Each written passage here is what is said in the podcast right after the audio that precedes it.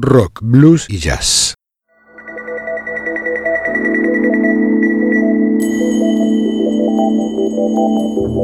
Desde algún rincón de una galaxia lejana llega una señal, una conexión inesperada con el futuro, una puerta sin picaporte, una travesía sin mapas ni brújulas.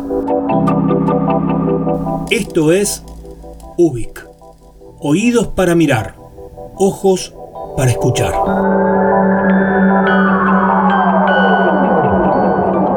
Soy Luis María Palacios y estamos en Ubik, un programa de radio donde nos dejamos llevar por los laberintos con la convicción de estar creando nuestra propia salida. Porque es lunes y son las 22 horas, en el Señor Vivachi Radio Online comienza Ubik, lo que fue y será.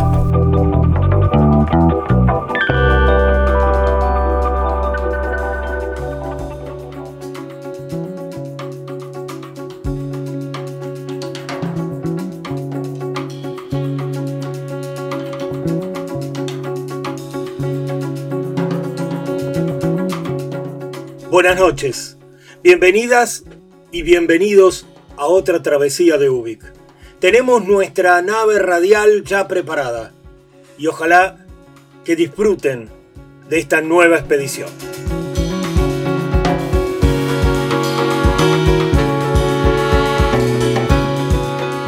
Iniciamos el programa de hoy con un maridaje entre filosofía y arte. Este encuentro entre talentos del pensamiento y los de la música ha provocado un intercambio emocional que nos ayuda a reflexionar y a poner nuestra mirada un poco más allá de lo que nos pasa todos los días. Por eso esta noche juntamos a Carlos Castaneda, las enseñanzas de Don Juan, con el flaco Espineta, en Espineta Jade, con las sombras de tu aliado.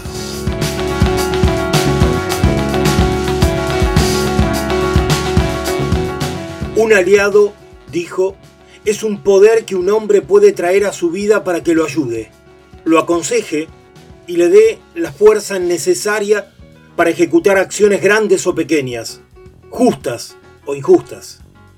Este aliado es necesario para engrandecer la vida de un hombre, guiar sus actos y fomentar su conocimiento. De hecho, un aliado es la ayuda indispensable para saber.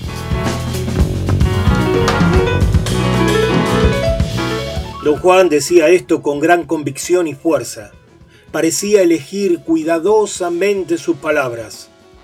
Un aliado te hará ver y entender cosas sobre las que ningún ser humano podría jamás iluminarte. No es ni espíritu ni guardián. Es una ayuda. Es otra clase de poder. Un poder único. Un protector. Un maestro. La adquisición de un aliado requiere la enseñanza más precisa y el seguir sin desviación una serie de etapas o pasos. Hay muchos de esos poderes aliados en el mundo. Un aliado es un poder capaz de llevar a un hombre más allá de sus propios límites. Así es como un aliado puede revelar cosas que ningún ser humano podría. Los temores son naturales. Todos los sentimos y no podemos evitarlo. Pero, por otra parte, pese a lo atemorizante que sea el aprender, es más terrible pensar en un hombre sin aliado o sin conocimientos. Abre tu mente al mundo, al misterioso mundo.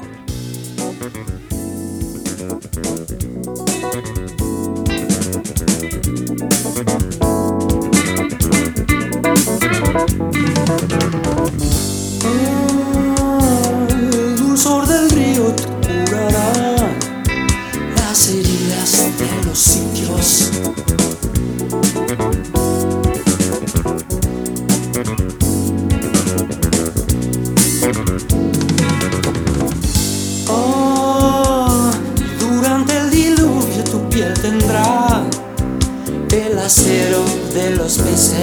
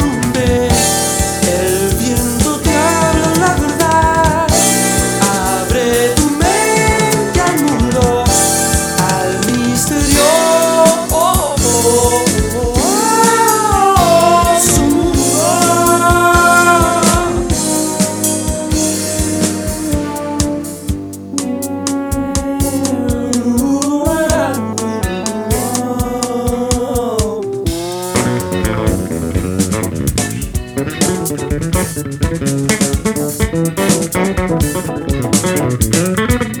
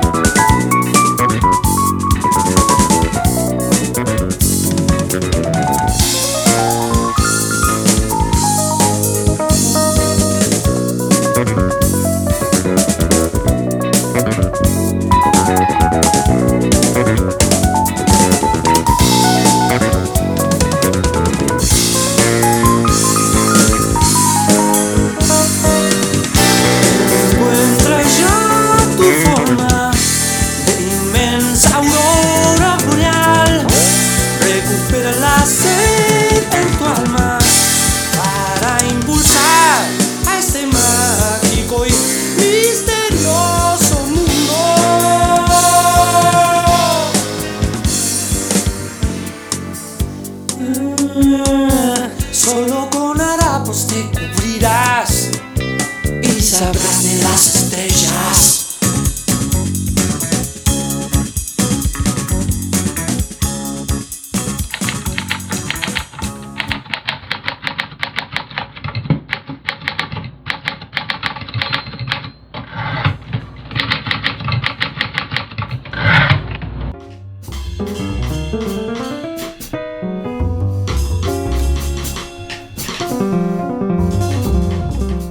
situación se complica minuto a minuto. Muerta Chola Benítez en la balacera de la Vuelta de Rocha, Echenaic descubre que la policía tiene una versión diferente de lo que pasó en el Forexport. Algunos supuestos testigos cuentan una historia ajustada para que el caso se cierre rápidamente. Ahora, el comisario Cittadini continúa buscando convencer a nuestro héroe.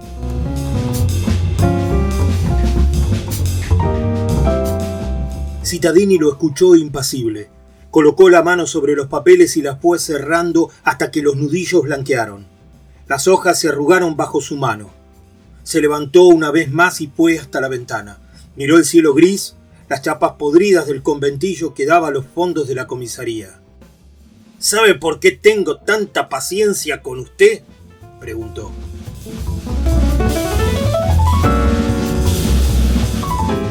Capítulo 13. Una trompada.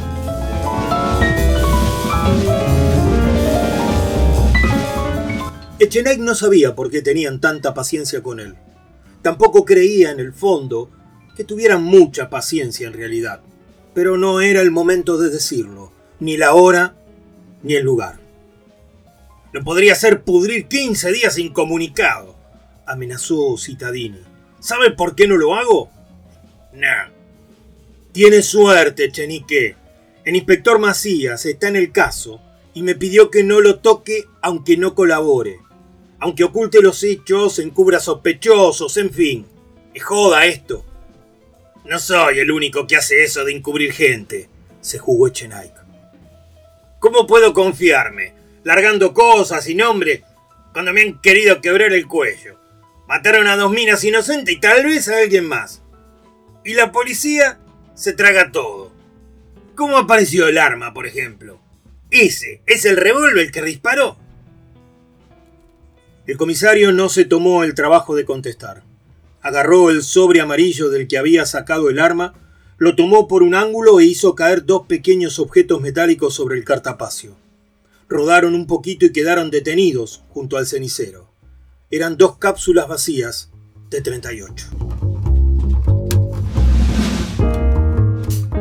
Estas son las cápsulas de los plomos que tenía dentro la dinamarquesa.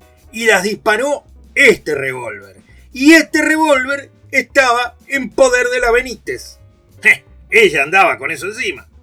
En la cartera. Echenike hizo una mueca de asco. Es increíble la cantidad de cosas que pueden llevar las minas en la cartera. Esta piba parece Alberto Arenas, el del tango. Anda con todas las pruebas encima. Una pausa.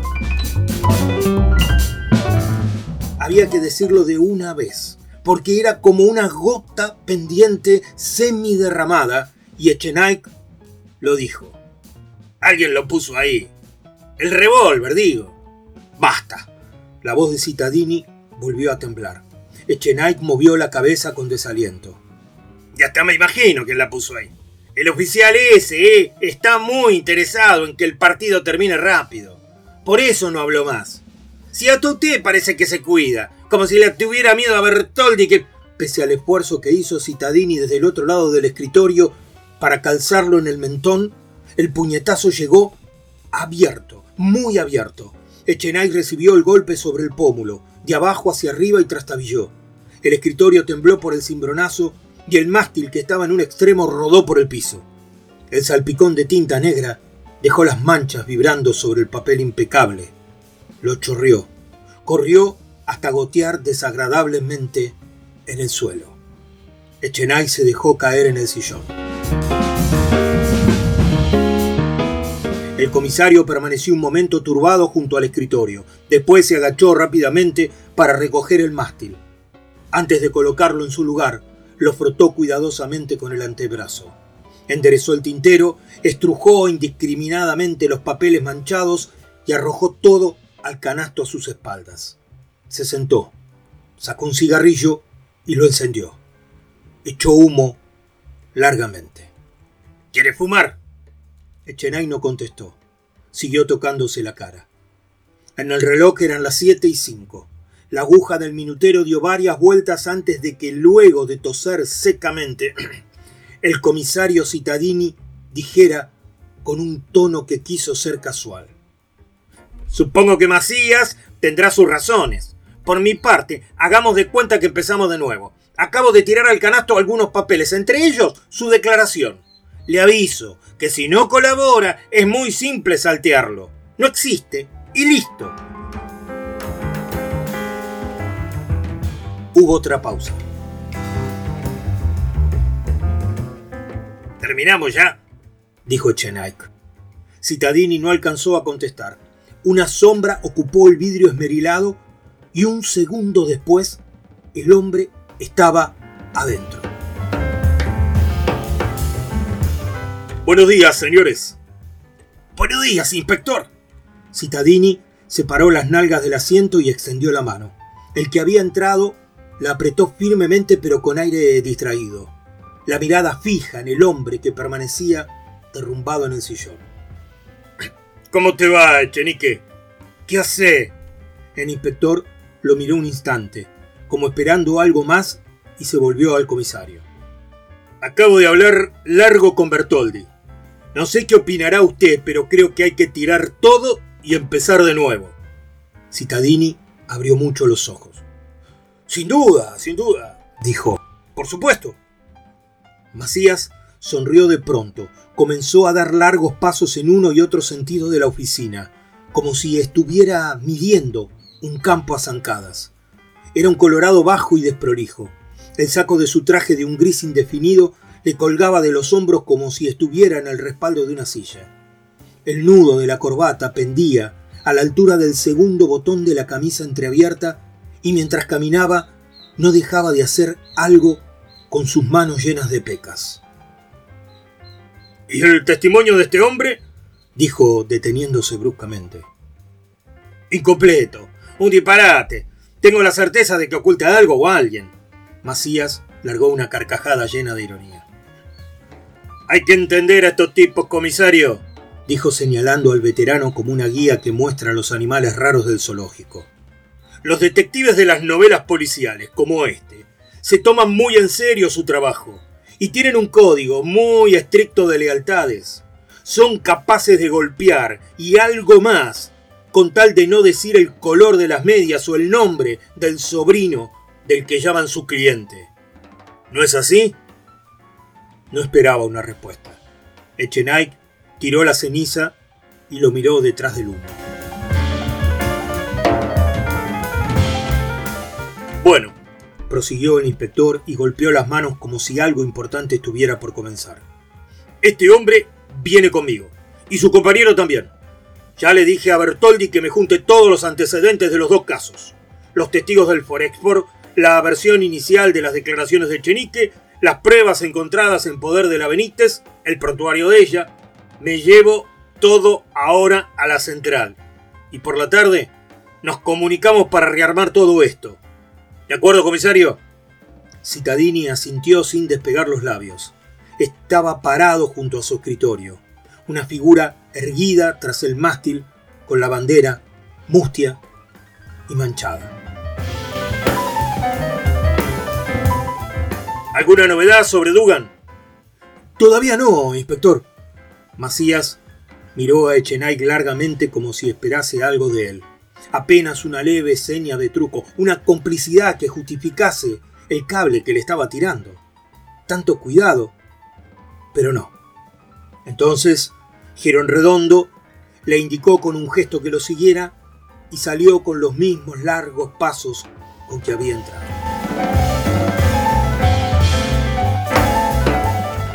El veterano cerró la puerta detrás de él. El Falcon estaba en la vereda de enfrente. El gallego cruzó apoyado en Echenay con su tobillo vendado y se instalaron en el asiento de atrás. Tony ni siquiera había llegado a declarar. Macías se sentó junto al uniformado que manejaba. A la central, dijo. Arrancaron. El gallego le dedicó una amplia sonrisa a la gente de guardia. ¿Qué hace? dijo Echenay por lo bajo. El que ríe primero, ríe dos veces, aseguró Tony con una soltura desconocida. Echenike iba a contestarle y después suspiró. Nadie hizo ningún comentario.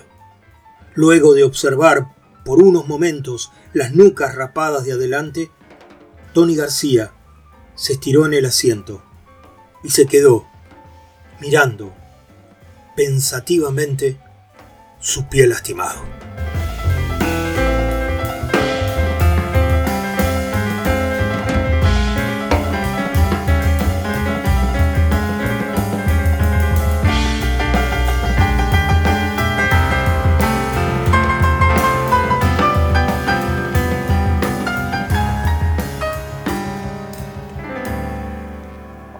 Últimamente los días y las noches se parecen demasiado. Si algo aprendí en esta ciudad es que no hay garantías. Nadie te regala nada.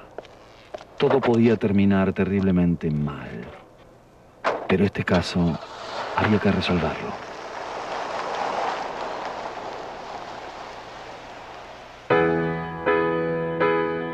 La espera me agotó. Sé nada de vos.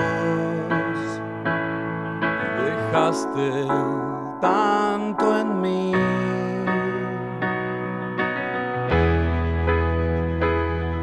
En llamas me acosté en un lento degradé. Supe que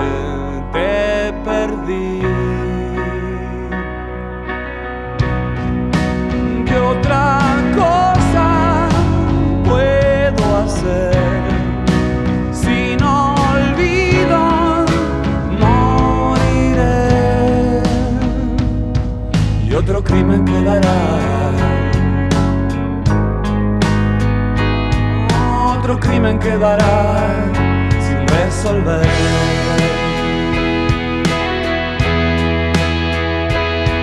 Una rápida traición.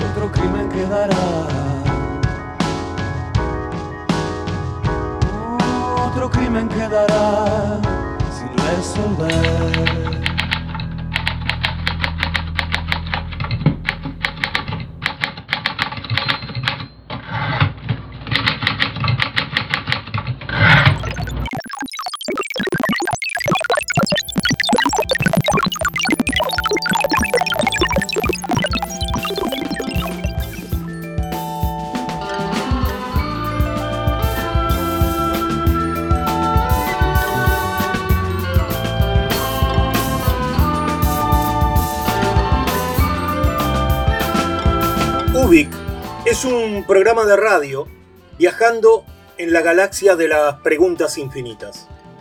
Sucede gracias a la generosa audacia de Carlos Vivaci, creador y mentor del señor Vivaci Radio Online, y que transmite las 24 horas por su canal exclusivo del señorvivaci.com.ar. Y en esta comarca cultural convivimos novedosas propuestas radiales. Los martes a las 20 horas los invito a ser parte de Amigos y Yetro, un estupendo viaje creativo donde Esteban Jauregui nos deleita entre las historias y los personajes de la música.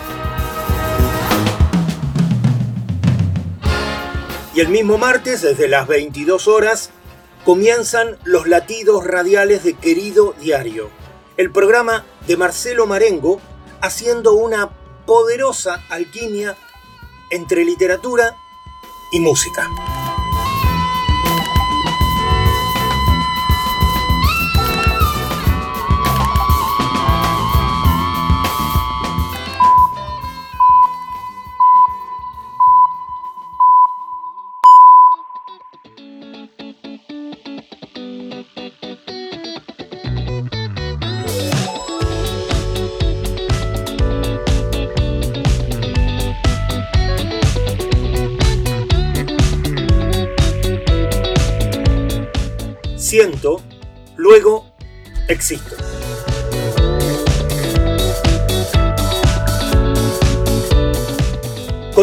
Viviendo tiempos inéditos.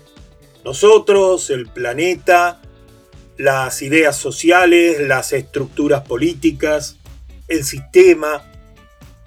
La pandemia trae mucho más que una enfermedad mortal, de una virulencia que vemos multiplicarse día a día ha venido a cuestionar nuestros estilos de vida y creo yo que acelerar las transformaciones que cada vez se hacen más y más necesarias. Por eso en el programa de hoy nos visita Pia Mancini.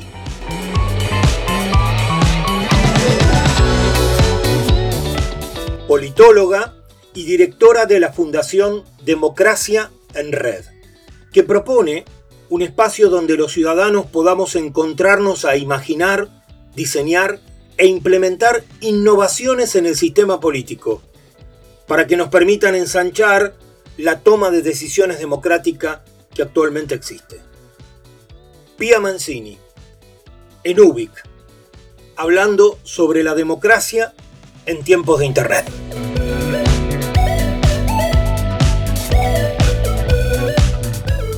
Es hora que empecemos a innovar en donde nadie está innovando todavía, el sistema político. Porque nuestra democracia está terriblemente estancada y ya no es capaz de responder a las demandas de una sociedad que se complejiza cada vez más y se transforma de la mano de las nuevas tecnologías. Pero yo creo que necesitamos distribuir mejor el poder compartir el conocimiento y encontrar espacios de diálogo que nos permitan llegar a mejores soluciones con más consenso. Y la política es la mejor herramienta que tenemos para hacerlo. Entonces hace un par de años decidí dar el salto de fe y empecé a trabajar en una campaña electoral en la provincia de Buenos Aires. Y lo que vi no me gustó nada de nada. Primero, nadie discutía ideas. De lo único que se discutía era de personas. Yo me acuerdo una vuelta como veía cómo le borraban los bigotes y le blanqueaban los dientes con Photoshop a un candidato, pues tenía que parecer joven. no importaba que sus ideas fueran del siglo pasado. Lo único que importaba era aparentar. Una vuelta me encontré en un galpón municipal en el conurbano de la provincia de Buenos Aires Tenían estoqueado hasta acá chapas, colchones, materiales de construcción, sin repartir. Cuando yo pregunto qué hacía todo eso ahí, por qué no lo repartían, me contestan con una frescura terrible. ¿No te das cuenta? Lo estamos guardando para el año que viene, para las elecciones. Claro, ese año no había elecciones. La gente no votaba. ¿Qué importaba que no tuviera techo o no tuviera un lugar donde dormir? Si total, ese año no se la consultaba. Y ese es el problema. Nosotros vivimos en un sistema político que responde a una tecnología de la información de hace 400 años, de la imprenta. Cuando los que eran considerados ciudadanos ya no podían participar de los espacios en donde se tomaban las decisiones, ni tampoco tenían el acceso a la información necesaria para tomarlas. Entonces lo que se diseñó fue un sistema basado en intermediarios. Los representantes son intermediarios entre los ciudadanos y aquellos espacios en donde se tomaban las decisiones que impactaban en su vida. Y es la misma democracia que tenemos hoy en día. Pero la sociedad cambió. ¿Quién no se enteró primero por un usuario de Twitter sobre algún suceso en cualquier lugar del mundo antes que por un medio tradicional de comunicación? ¿Quién no posteó alguna vez o vio posteado estoy buscando un colaborador, este es mi currículum, necesito un departamento para alquilar? Hoy es más probable que encontremos trabajo a través de LinkedIn que a través de una agencia y un departamento a través de Facebook que a través de una inmobiliaria. Internet lo que hace es que baja radicalmente las barreras de acceso a la información y nos transforma a todos nosotros en productores consumidores de información. Internet nos permite estructurarnos de par a par, sin intermediarios, y todos podemos participar virtualmente de la gran conversación global.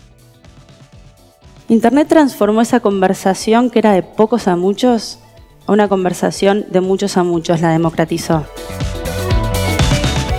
El sistema político insiste en excluirnos de los espacios en donde se toman las decisiones. Y la consecuencia en todo el mundo es un choque entre un sistema que ya no representa y no tiene capacidad de diálogo y un montón de ciudadanos que estamos cada vez más acostumbrados a representarnos a nosotros mismos, sin intermediarios. Porque parece que podemos usar las redes sociales para, a un costo muy bajo, organizarnos para grandes movilizaciones masivas. Pero lo que no discutimos es qué queremos hacer después. ¿Qué instituciones queremos construir para esta nueva sociedad en red. Entonces, si Internet es la nueva imprenta, la pregunta que nos tenemos que estar haciendo es esta. ¿Cuál es la democracia de la era de Internet? Entonces, con un grupo de personas, armamos acá en Argentina una fundación que se llama Democracia en Red. Y tiene como objetivo pensar cómo podemos hacer para transformar todo este ruido en señal que tenga llegada directa al sistema. La pregunta que nos motivaba es cómo podíamos aprovechar esta nueva tecnología que estábamos viendo para hacer que nuestros representantes representen. Hay dos razones por las cuales elegimos este camino. La primera es porque nosotros creemos que los costos para la participación son demasiado altos. Si participar en política significa militar todos los días desde la universidad para alguna vez, tal vez, sentarse en alguna mesa de algún partido que tome alguna decisión, si participar en política significa poner una mesa en una esquina, salir a juntar 4.000 firmas y armar un proyecto de ley para después esperar que nuestros legisladores le presten atención, bueno, entonces claramente van a ser los menos los que van a querer participar. Pero ¿qué pasa si se le hacemos más fácil al ciudadano? ¿Qué pasa si podemos crear un espacio en donde incluso aquellos que solamente tienen una hora por semana, pero les importan los temas de su ciudad y tienen algo para decir, lo puedan hacer?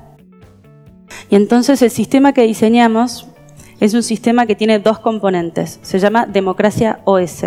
Un componente online y un componente offline. El componente online es una red social para la participación democrática. Es una plataforma web que nos va a permitir informarnos, debatir y votar cómo queremos que voten nuestros legisladores. Hoy, ¿qué opciones nos da el sistema para participar? Una audiencia pública, martes a las 11 de la mañana en pleno microcentro. ¿Quiénes de acá pueden estar a las 11 de la mañana en el microcentro un martes para poder emitir una opinión? ¿Por qué tenemos que seguir participando físicamente de estos espacios? Y esa es nuestra única alternativa. Nosotros hoy podemos estudiar en un curso a distancia de una universidad que nunca vamos a ver en la vida. Podemos intentar financiarnos con microdonaciones de gente de todo el mundo. Trabajamos en red con gente que probablemente nunca vayamos a conocer. Pero no le podemos decir a nuestro legislador si queremos enrejar o no la plaza de la esquina de casa. Bueno, no parece tener mucho sentido, ¿no? Y acá es donde entra este componente offline que es fundamental, que son los partidos políticos. ¿Y por qué es fundamental? Porque en Argentina el monopolio de la representación lo tienen los partidos políticos. La única manera que nosotros tenemos de llevar esta inteligencia colectiva y que tenga impacto directo en el sistema es a través de partidos políticos que se presenten a elecciones, que ganen bancas y que se comprometan a votar de acuerdo a lo que se decide en esta plataforma. Imagínense todo lo que podemos hacer si nosotros nos animamos a innovar donde nadie innova todavía. En el sistema político, todo lo que podemos lograr. Marshall McLuhan dice que la política es resolver los problemas de hoy con las herramientas de ayer. Bueno, es hora que resolvamos los problemas de hoy con las herramientas de hoy. Muchas gracias.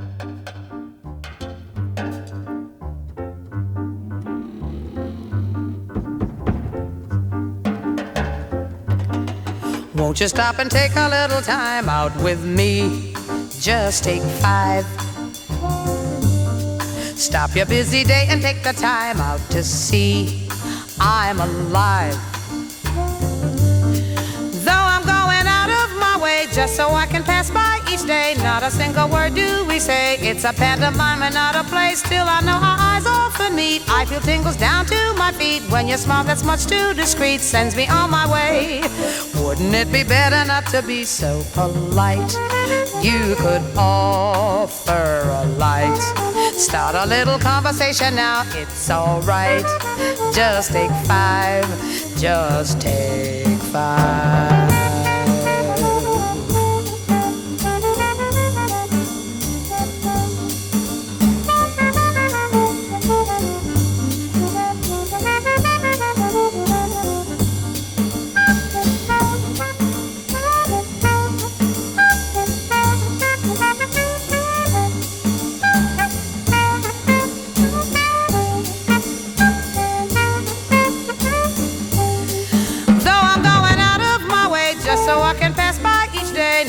Single word do we say. It's a pantomime and not a play. Still, I know our eyes often meet. I feel tingles down to my feet when your smile that's much too discreet sends me on my way.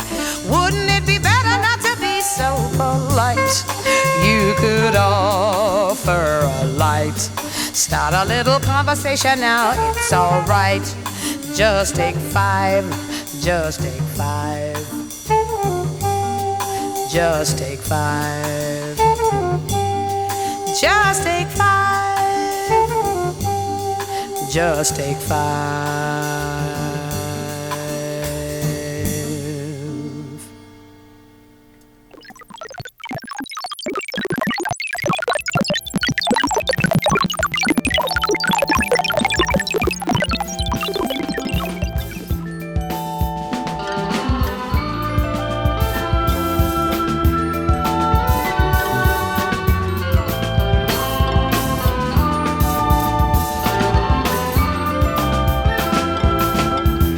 Los invito a que continuemos viajando entre la programación del señor Vivachi Radio Online.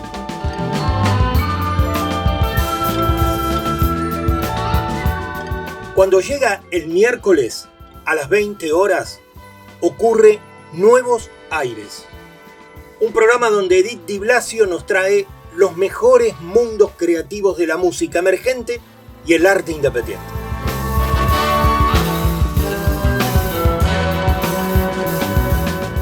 Rato después, a las 22 horas, llega el programa que le dio inicio a todo este loco proyecto cultural. El señor Vivachi. Una verdadera travesía inspirada sobre la música con el estilo distintivo de Carlos Vivachi.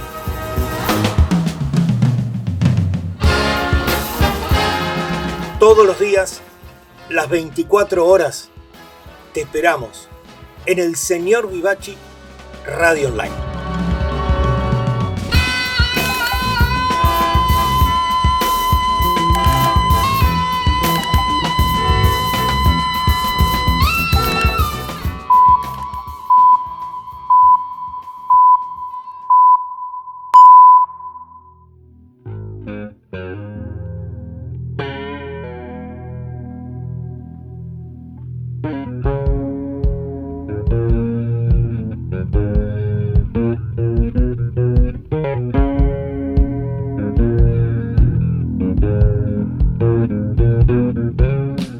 Anoche soñé que era un demacrado árbol sin vida y tú trepabas hasta mi nido.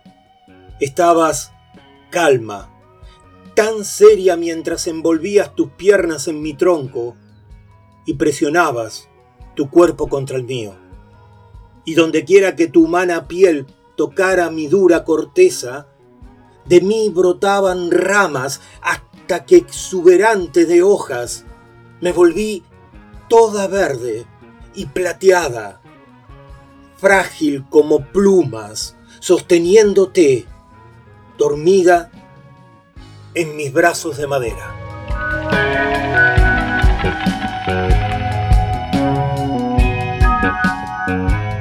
Nació durante la Segunda Guerra Mundial en el gueto de Varsovia, y como su padre era un activista boom, siendo muy niña tuvo que escapar con su madre y ocultarse en el campo hasta el final de la guerra.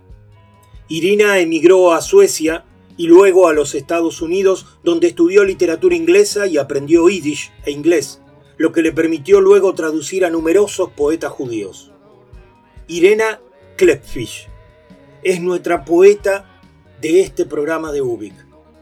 Irena participó activamente en organizaciones feministas y de lesbianas y fue cofundadora del Comité de Mujeres Judías para poner fin a la ocupación de Cisjordania y Gaza. Irena es una poeta exquisita, relegada por su condición y su elección de género, pero que llega a nuestros días con la potencia de sus palabras, atravesadas por las imágenes esclarecedoras que describe.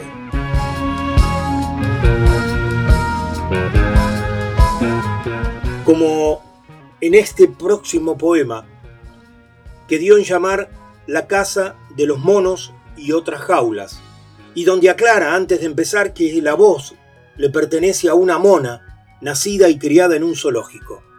Una poética analogía entre lo animal y lo humano.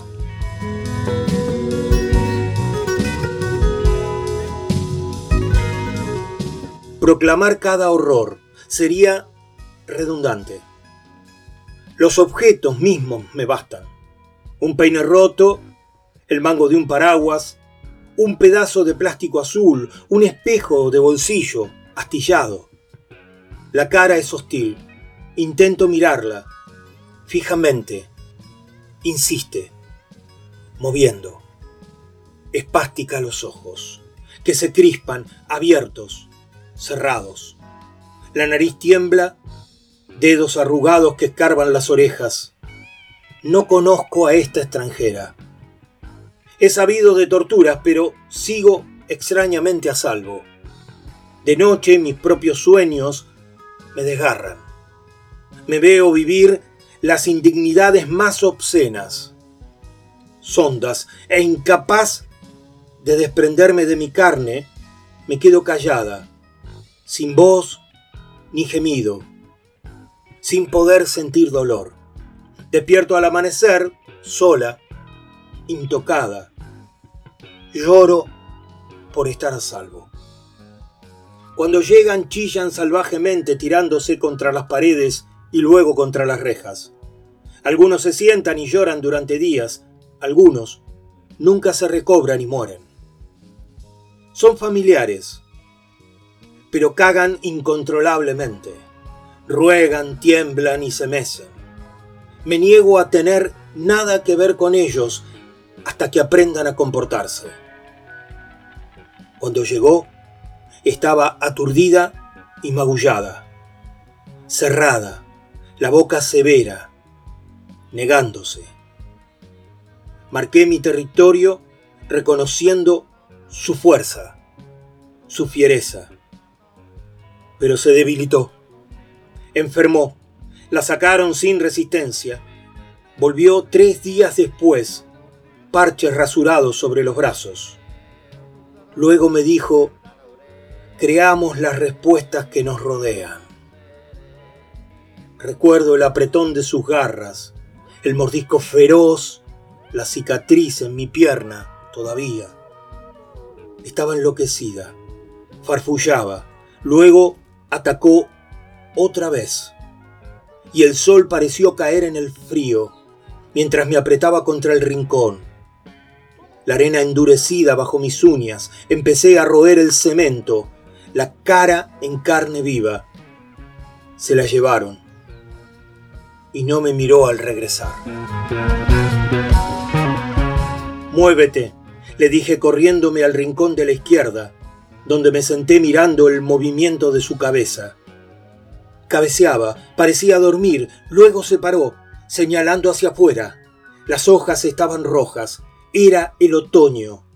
Ruidosas ramitas secas se quebraban en los árboles cercanos.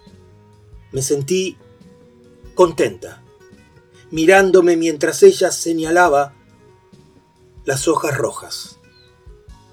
Y al fin dijo, ya basta, y empezó a golpear la cabeza contra la pared. Un golpe y otro golpe hasta sangrar, hasta sangrar arrojándose y cayendo. Vinieron e intentaron asirla mientras el sol desaparecía y los árboles se mecían lentamente. Todos, inmóviles, sin atreverse a respirar, la luna tan fresca y los pájaros pequeños globos de plumas. Vomité mientras la sacaron a rastras, mechones de pelo sobre el piso de piedra. Cuando murió, la lamenté y un lamento silencioso. Y los otros preguntaron aguijoneándome. Gestualmente hubo muchos entre nosotras. Recuerdo sobre todo sus dientes amarillos, su intento de amansarse. No hubo sonido, solo el movimiento de nuestras manos, nuestros labios succionados, los pies señalando hacia afuera. Fue bastante. Mareada con mensajes, solía yacer, soñar con recintos diferentes.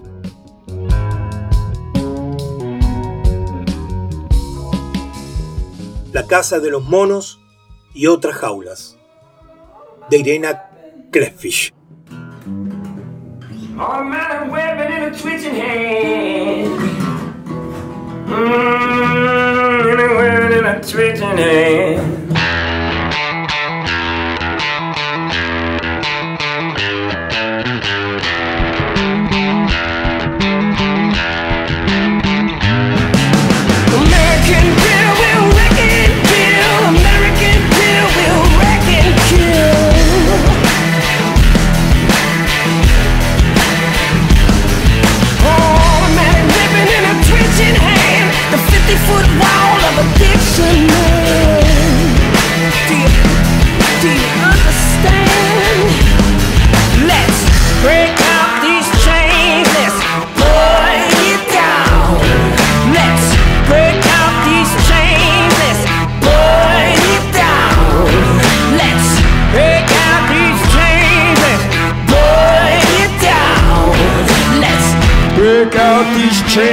let's burn it down.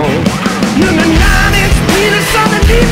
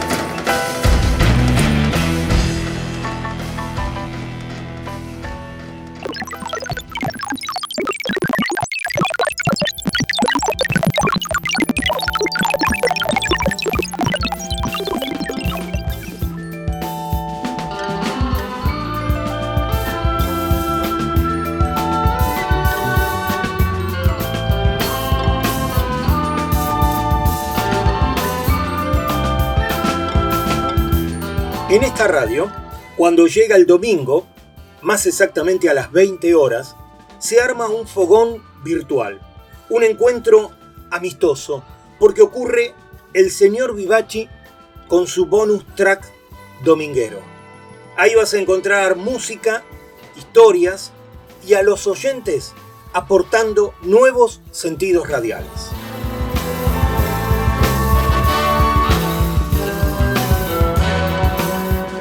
Y por favor, esta radio se sostiene con la generosidad de sus oyentes. Por eso, si podés y querés, arriba de esta página hay un link donde aportar lo que quieras, lo que puedas, y así colaborar a mantener viva esta bella locura radial. Desde ya, muchas gracias.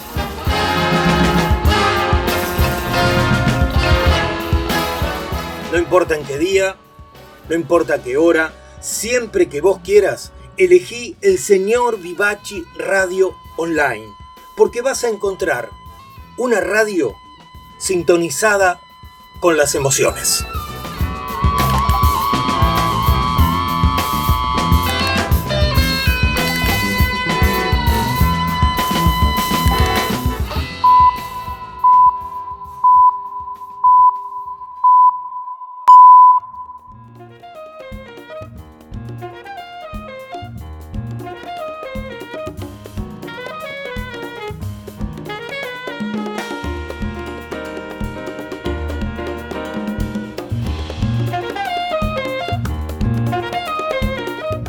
En 1917, Marcel Duchamp exhibe su fuente, un mero mingitorio de porcelana común en el Salón de Artistas Independientes.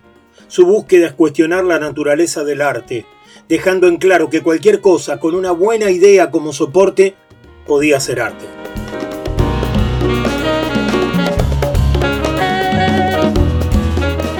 ...1957...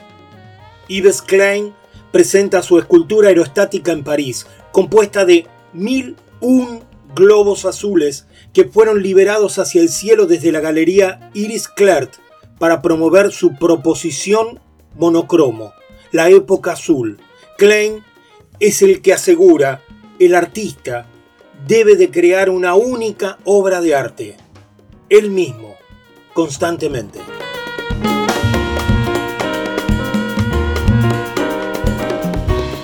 1960. El artista Stanley Brown declara que todas las tiendas de zapatos de Ámsterdam constituyen la exposición permanente de sus obras.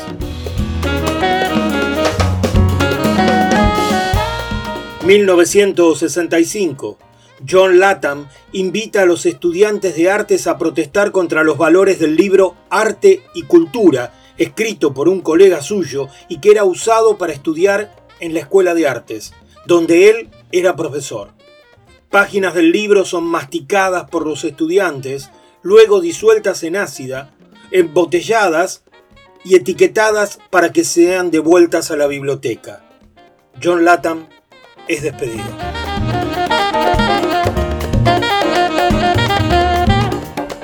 ...1968... Sol Lewitt realiza en la Galería Paula Cooper de Nueva York el primer dibujo mural, trabajando directamente sobre la pared, porque rechazaba el caballete y el ilusionismo pictórico. Utiliza colores básicos aplicados con movimientos circulares y en capas transparentes. Así nacía el arte conceptual.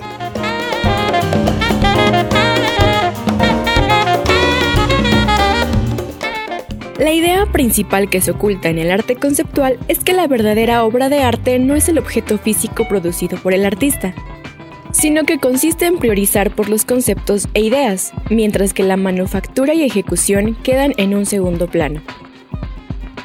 La idea sobre la realización material de la obra y el mismo proceso, como notas, bocetos, maquetas, diálogos entre otros, se tiene a menudo más importancia que el objeto terminado.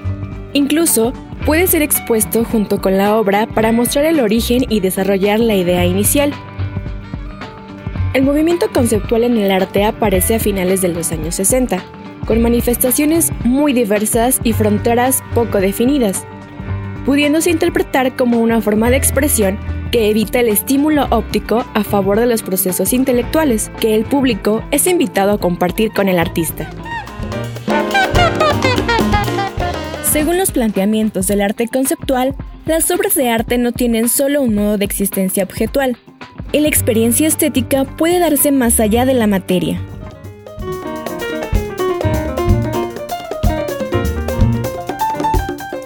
Sol Lewitt consideraba el arte como una realización efímera y que lo esencial era la idea, el concepto que creaba la obra. De esta manera su obra estuvo en Buenos Aires. La creó, es decir, la mandó a distancia, por aquel entonces por fax, con todo el minucioso detalle de su concepción y luego artistas locales la realizaron en las paredes de la Fundación Proa. Arte a distancia que luego, bajo sus estrictas definiciones, fue blanqueado y borrado de manera definitiva.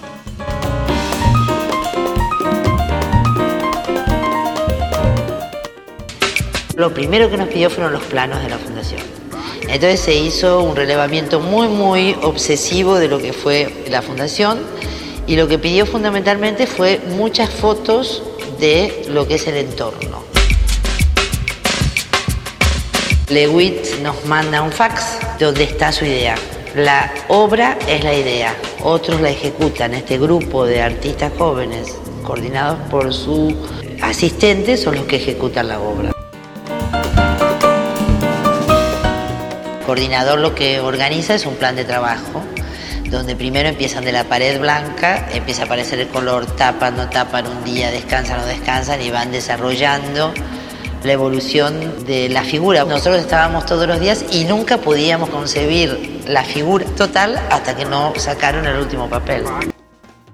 Al final se reprodujeron seis murales, dos en la sala grande y cuatro en esta sala más pequeña. El concepto de volver a pintar las paredes y que la obra desaparezca tiene que ver con su concepto de arte efímero. Todo este movimiento de la segunda mitad del siglo considera que el arte tiene una velocidad que es la velocidad de la vida contemporánea.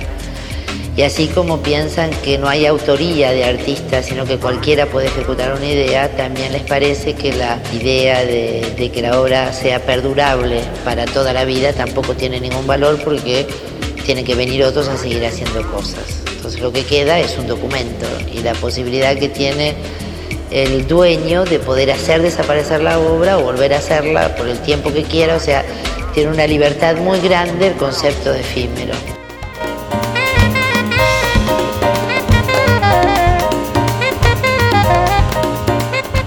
Por todo esto, el manifiesto de hoy está hecho con fragmentos de los enunciados sobre arte conceptual que en 1968 escribiera el propio Sol Lewitt.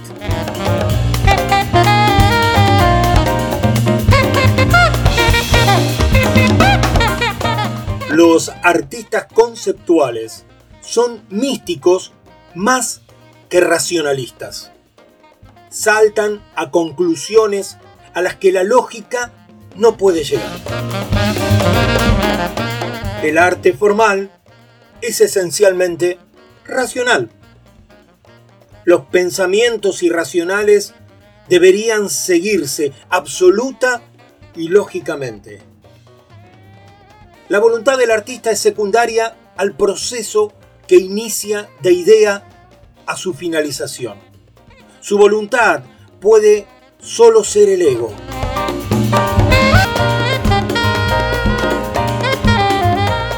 El concepto y la idea son diferentes. El primero implica una dirección general, mientras que el segundo es el componente. Las ideas implementan al concepto. Las ideas por sí solas pueden ser obras de arte. Están en una cadena de desarrollo que eventualmente puede encontrar alguna forma. El arte que logra algo cambia nuestra comprensión de las convenciones al alterar nuestras percepciones. La percepción de ideas nos lleva a nuevas ideas. El artista no puede imaginar su arte y no puede percibirlo hasta que esté completo. La percepción es subjetiva. Puede que el artista no necesariamente comprenda su propio arte. Su percepción no es ni mejor ni peor que la de otros. Un artista puede percibir el arte de otros mejor que al suyo.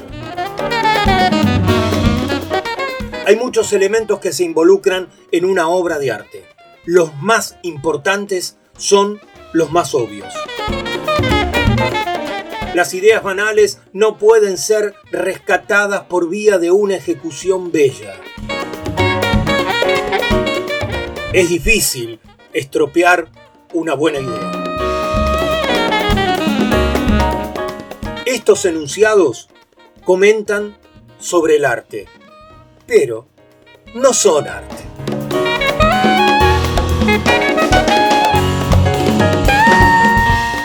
Publicado en la revista Art Language en su número 1 en el año 1969 bajo la autoría de Sol Lewitt.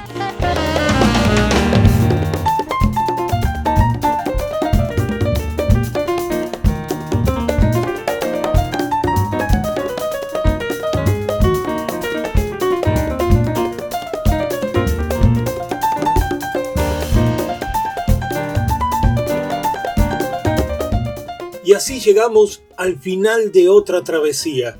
Y como nos viene enseñando la realidad, necesitamos estar muy despiertos para comprender lo que nos pasa y saber crear futuros venturosos.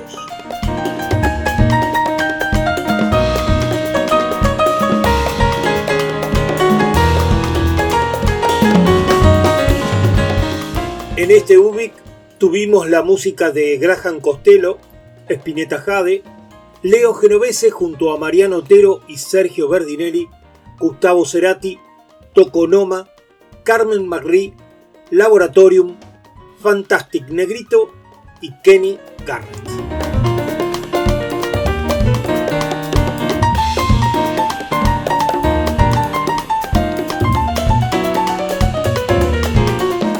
Transitamos por épocas complejas. El virus se resiste y a nosotros nos cuesta tomar debida conciencia de lo que nos está pasando. El planeta ha cambiado y de a poco encontraremos las herramientas para esta nueva era. Seamos conscientes, seamos cuidadosos, seamos valientes. Buenas noches y buena vida.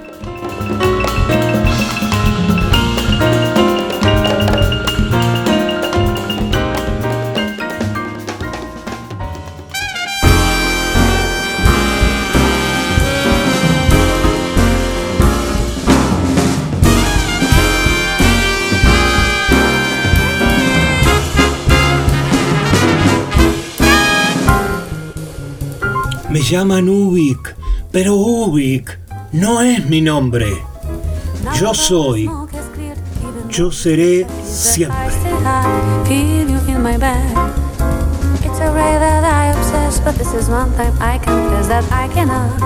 Hasta acá hemos sido apenas un indicio perdido en el universo. Muchas gracias por estar ahí y viajar conmigo en este programa. Nos quedamos flotando en el aire hasta reencontrarnos en el próximo capítulo o navegando las redes.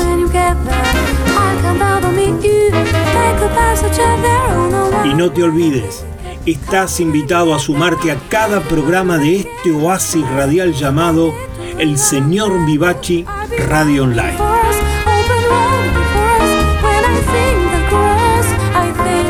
Desde el planeta de las preguntas infinitas, esto ha sido Ubik.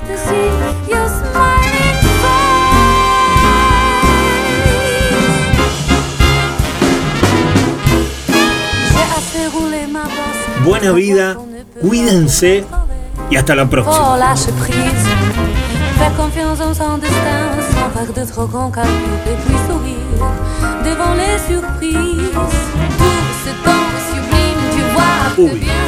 Lo que fue y será.